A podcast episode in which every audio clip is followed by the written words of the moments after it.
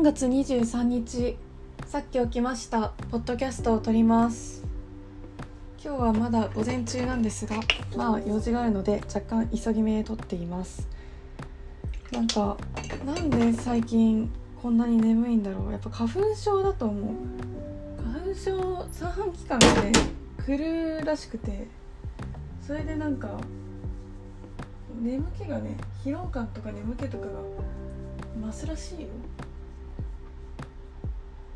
で車酔いとかもしやすくなるらしい。その三半規管がいい感じに働かないせいで。三半規管っていうか自律神経がね。自律神経があのうまくいってくれないせいですごい眠くなったり三半規管弱まったりするらしいよ。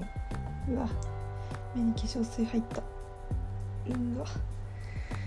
ということで今日も準備しながら撮っていますが昨日は夕ご飯に中華を食べてしまいました。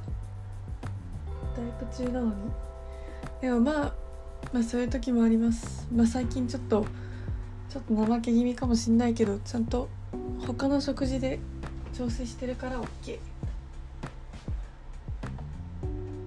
ゃんと体重も測ってるしね。大丈夫大丈夫。気長にダイエットやることにしたからもう時々外食挟んでもにいいです。今日声出ないな。なんかあやっぱりマイクをね本当に買いたい。でもお金がないのでまあ来月再来月以降になると思いますマイクはでああうわ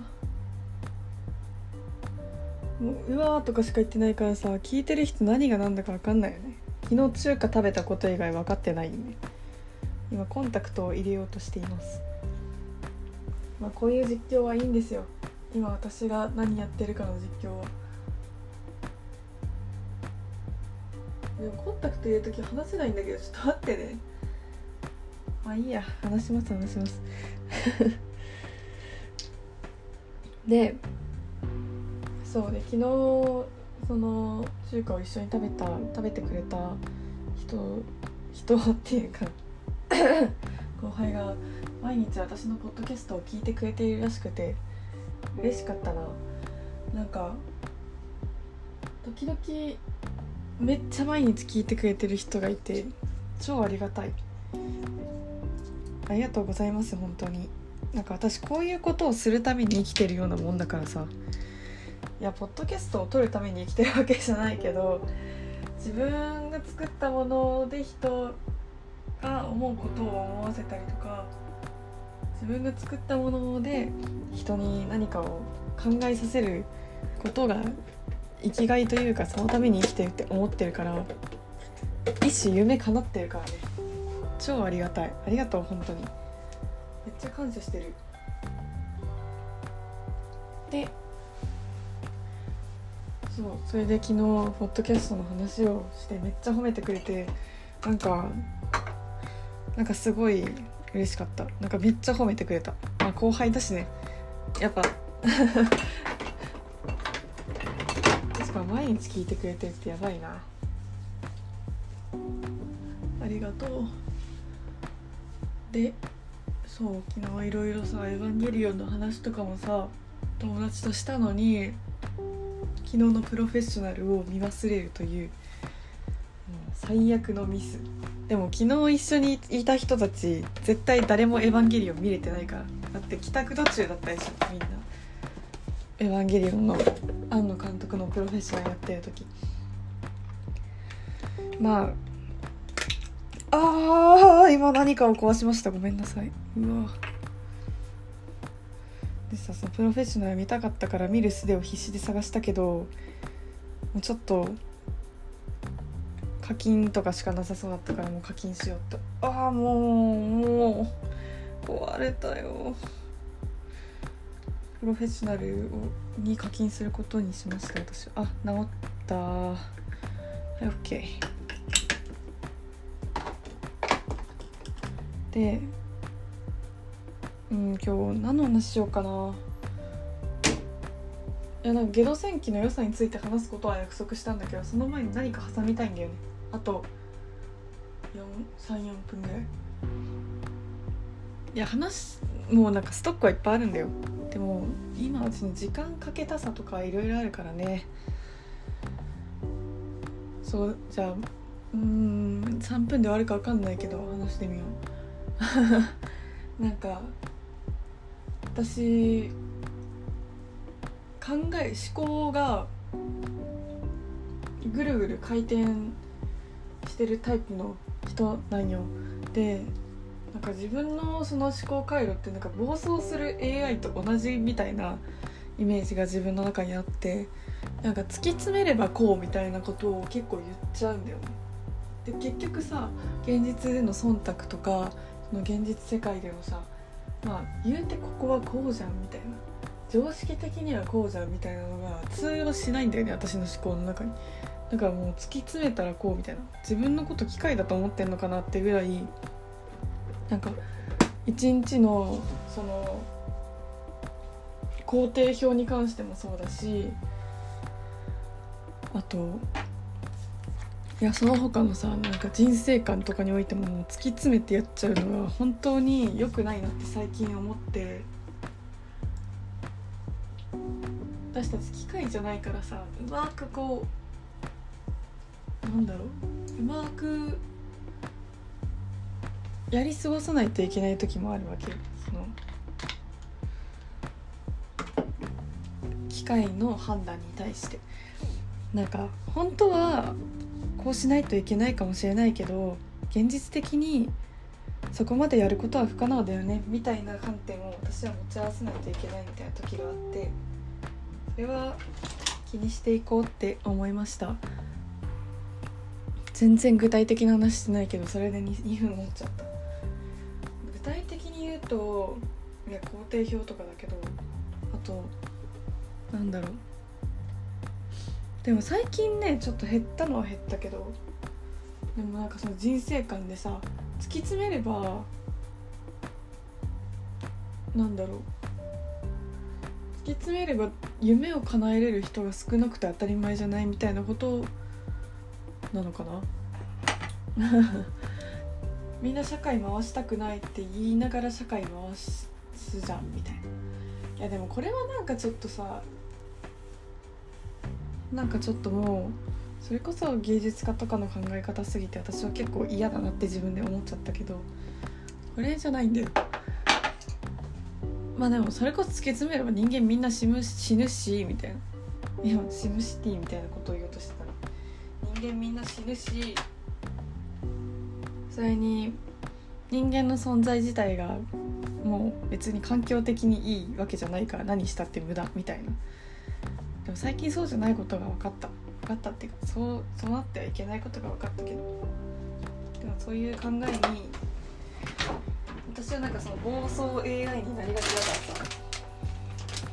気をつけようって思いました。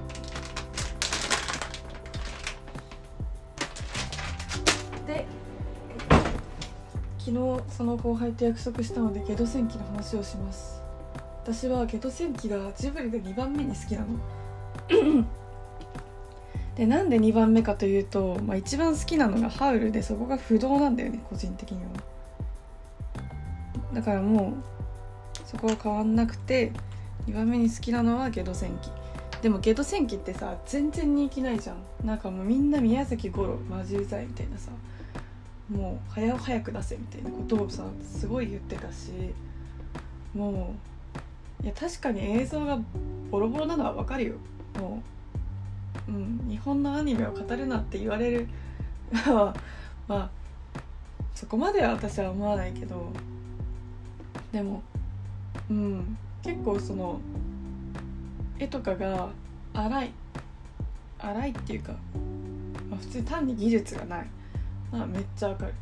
結構そういうシーンは多い見てて。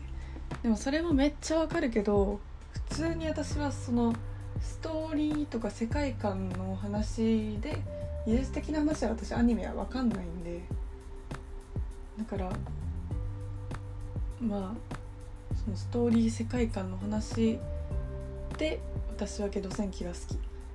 でまず何がてか好みなんだよ多分私のタイプだから好きなの。私はもともとダークファンタジーが好きだしその闇がある感じとかもね。あとドラゴンが好きだしあとテルの歌も好きだしみたいなその要素要素の好きな感じもあるけど、まあ、その中で何が好きなのかっていうのを説明していこうなんかまずまあゲド戦記もその自分と人との境界とかさ自己同一性みたいなエヴァみたいな話になっちゃうけどの話なんだよ主人公の。でその「誠の名は」とか言うじゃん。その誠の名っていうのはまあ本来の自分であってそのまあ平野啓一郎が文人と言っていたようななんだろうその人と関わってる時に見せる別の自分が誠の名じゃない主人公の名前なのその一般的な名前で誠の名はもうそれこそ AT フィールドを解放したその他人との境界をあまり感じていないまあ AT フィールドで表現するのちょっとやめた方がいいね。他人と自分との自意識としての境界なんかありのままは自分でいられるって意味かなっていうのえなんか境界を感じてない時の自分なんかありのままの自分が誠の名みたいな感じで私は解釈してるんだけどそれをその若い男の子と女の子が誠の名を伝え合うことによって本来の姿に戻ったりとかさなんかなんだ快く人と対話し関係を結ぶことができる。素敵な関係を選ぶことができるっていう結論も好き。となんかその結論の過程の中でその麻薬っぽいなんかやつだったり人身売買だったりなんかそのもう割りがちリアルリアルではないけど割りがちつらめな現実。そのファンタジーファンタジーなのにそこにあることでファンタジースティックなところをさ妨げるまでいくぐらい暗いテーマを持ち合わせてきて、まあ、ある意味それがさ現実とのリンクっていうか現実との接合面になってくれてるわけだからなんかそうやってこう現実の世界の闇とかをこう折々と感じさせてくれるところも好き。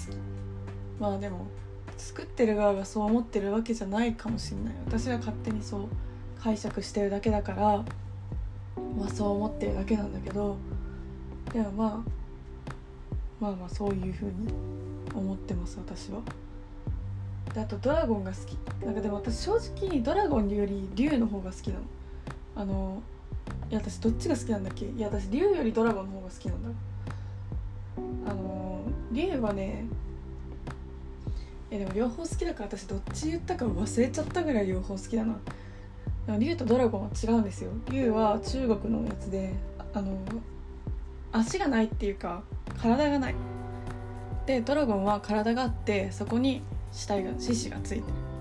死体って獅子がついてる。で竜はなんかこう蛇に足がついたみたいな感じ。でまあ両方好きです私は。まあでもうんまあ両方好きだね。でもドラゴンの方がね羽が生えてるからね。かっこいいんだよねそこは。でもまあまあ中国も好きだから。選べません。でそのドラゴンも好きだしあとテレビの歌のあの詩？詩っていうか歌詞は萩原作太郎の詩をもとに作ってあって私萩原作太郎が大好きなの。その話前もしたことあるかもしれないけど萩原作太郎という詩人が、まあ、大正明治あたりの詩人なんだけどもうもう大好きで大好きでもう私が多分その時代に生まれてたらもう結婚したかったなって思うぐらい本当に萩原が好きな。のでその作太郎の「心」っていう詩があってもうすっごいいい詩なのもう私の心も彼の詩によって救われたって思えるくらいまあでも彼の詩はもうね何個も私を救ってきてくれてるもう私のバイブル萩原作太郎は。でまあ暗い詩が多い暗いっていうか内省的な詩が多いで心は何に何に例えんっていう始まりのあの詩なのね「心」っていう詩は。でそれからその宮崎五郎が直接それにインスパイアを受けてあのテルの歌の心を何に例えようっていう詩をはじめとした全部の詩をね書いたんだって。でその萩原作太郎の心っていう詩が本当に本当にいい詩なの。私の中の作太郎の詩のトップ5ぐらいに入るぐらい私は好きかも。その心が。でもそれにインスパイア受けてあんないい曲をね歌っていただいても私の中でこう引き込まれるところがねちゃんと序盤と中盤と後半にちゃんとそれであるっていうのが分かりやすくてありがたいよね。ちゃんとあれなんか起承転結分かりやすいじゃん。あでもジブリ全部そうか。でももうそういうなんかそのダークファンタジーのダークの面が現実を引き合いに出してきてその見てる人を現実に引き込むのと同時にさなんだろう。それによって哲学を演出してるわけ。多分ね。だからそれがいいなって。私哲学系大好きだから結果そういう感じになって私のジブリトップ2が決まりましたという話でした。まあちょっと寝起きなんで。全然うまく話せないですけどもうちょっとちゃんと話せたらよかったな。でもまあまあ許してください。ということでした。でゲド戦記ね意外と見てない人多いんだよ。早尾じゃないからさ。でも五郎もいいんだよ。まあ五郎なんか最近新しいの出したらしいね。まだ見てないけど。でもゲド戦記本当にあのなんだろう。まあ絵絵がねその早尾のやつと比べたらさそらそらダメよ。だって宮崎駿は日本の巨匠で五郎はただ息子っていうだけで会社員だったのに急に作ってんだから。で長編第1作目があれだよ。長編第1作目っていうか多分アニメーターとしての初仕事が監督としての初仕事があれだからさ。比べちゃダメだよ。かわいそうだよ。いくら2世だからって。でまあ「二度戦記」はすごい公開当初からもう大酷評されてたけどそれはアニメのもう絵とかの話なんじゃないかな。絵がでもね言うほど悪くないよ絵もなんか逆にダークファンタジーだからさ「進撃の巨人」と一緒でさちょっと荒い方が激しく見えていいよ。激しくっていうかこの暗いところがしっかり暗い感じがして。そのクハみたいな血を吐くシーンとかもさ荒い方が良かったりするじゃん進撃って。そういう原理で別にそんなに悪いと思わなかったけど私は。まあアニメそこまで詳しくないから何も言えないけどでもいいと思いますよちゃんと声優陣も五郎五郎じゃないわ 宮崎五郎にすごい侵食されて声優陣もさ岡田君とかだし手島葵が歌うしぜひまだ見てない人は見てほしいですよ私は大好きだからっぱジブリでドラゴンやってくれってもうもういいよね。まあでも「千と千尋」でもドラゴン、まあ、竜やるけどさ。ドラゴンないよ。多分ドラゴンの方が好きかも私。